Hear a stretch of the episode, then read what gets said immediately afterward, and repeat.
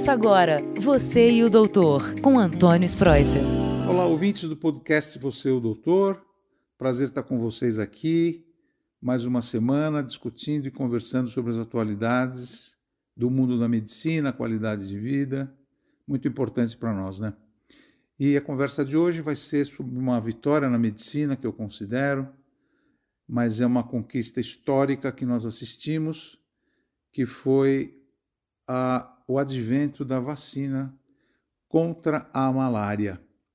Eu não sei se vocês sabem, mas a malária causada por uma picadinha de um mosquito chamado Anófeles, esse mosquito joga para dentro do nosso corpo um parasita, que eu já já vou conversar com vocês sobre isso, mas ela, ela nós temos 230 milhões de casos todo ano e mais de 410 mil mortes, isso tudo em 2019, hein? Então é uma, é uma doença infecciosa que uma das que mais afetou a humanidade ao longo de toda a história.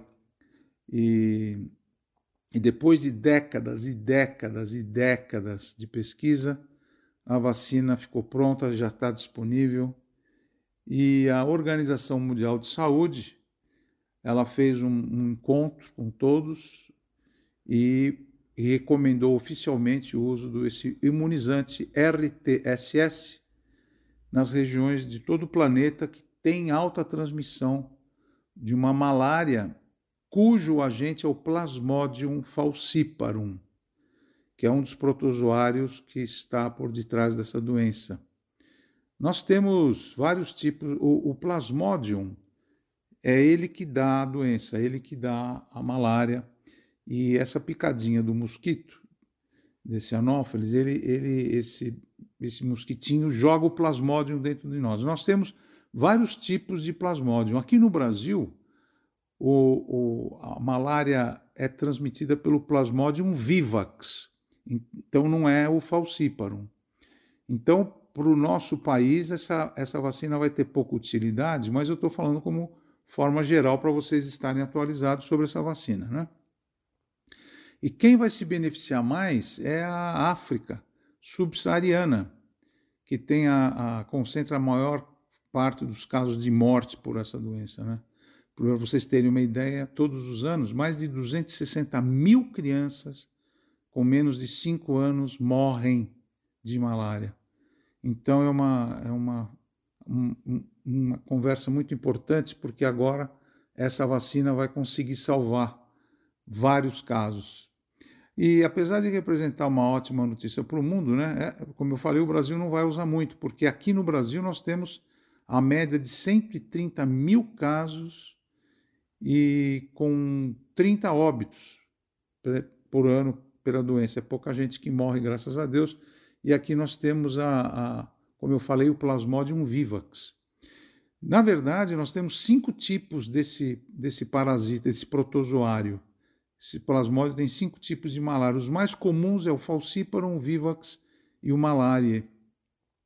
E onde que no Brasil nós temos ah, os maiores casos, as maiores infecções, é na Amazonas, lá em cima, no Amazonas, na região da Amazônia, e agora com o desmatamento vai piorar muito esses casos e os indígenas também. Mas como eu acabei de falar, a forma Vivax é aquela que é mais encontrada, né? Então essa vacina ela foi feita pela por um laboratório farmacêutica britânica GSK e ela vem sendo desenvolvida desde 1987, hein? Olha quanto tempo faz. E até um casal de brasileiros tem importância no desenvolvimento dessa vacina e desenvolveram e, e fizeram, deram sangue para conseguir fazer essa vacina e agora conseguiu aprovar. E você sabe que a última etapa dos estudos foi concluída só em 2015 e o trabalho final foi publicado na revista Lancet, com 15 mil crianças da África que comprovou mas ainda assim a OMS não tinha aprovado a vacina. Só agora, com um novo projeto em 2019, com 800 mil crianças vacinadas em Gana, no Quênia e na região de Malawi, é que a OMS aprovou a vacina. Por quê? Porque aprovar a vacina não é fácil. Você vê essas nossas vacinas, o avanço que foi com nossa, as nossas vacinas para a Covid, e essa desde então, de 1987, que está sendo pesquisada, só agora é que foi aprovada. Né? Então, os resultados foram todos positivos e por isso que ela foi aprovada. Então, imagina 260 mil mortes por ano de crianças nessa região da, da África subsaariana. Então, é um grande movimento que a medicina fez. Isso é muito importante, né? Ah, essa vacina, então, a RTSS, ela vai ter pouca aplicação no nosso país, mas, mas na região amazônica nós temos sempre que pensar que a notificação é importante, né? A gente tem um valor, o SUS tem um valor muito grande, porque todos os casos são mapeados e, e a gente não pode esquecer.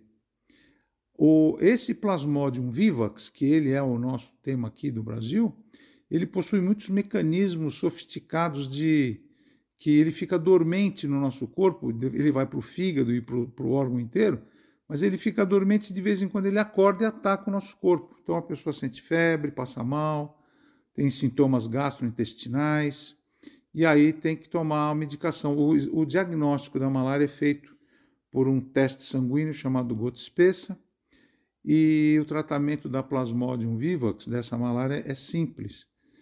É, geralmente é com cloroquina e com primaquina. A cloroquina a gente dá nos três primeiros dias e mantém a primaquina por mais uh, é, 15 dias ou até três semanas, dependendo do caso. Então, cloroquina e primaquina são as drogas utilizadas para o tratamento da da malária tipo Plasmodium vivax. Então, a, a, a vacina ela veio realmente para ficar, é muito importante, e como a gente está atravessando ainda a pandemia com o, o coronavírus, eu quis trazer essa informação para atualizá-los sobre uma doença que afeta tantos brasileiros por ano e no mundo inteiro, né? E ainda nós não tínhamos uma, vacina e quanto tempo demorou para ser feita essa, esse tipo de ação. Então, vai aqui a, a, a, minha, a minha orientação, lembrando que é ainda importante, como a gente usa máscara de distanciamento, no caso da malária, a gente tem que colocar as telas com proteção, né? que tem toda a, a importância do mosquito não agir com o, o tipo de aerosol que também fica no, nessa tela para não deixar o mosquito agir. Espero que vocês tenham gostado. Uma boa semana a todos. Fiquem com Deus. Até o próximo podcast. Você e o Doutor. Tchau, tchau. Você e o Doutor, com Antônio Spreuser.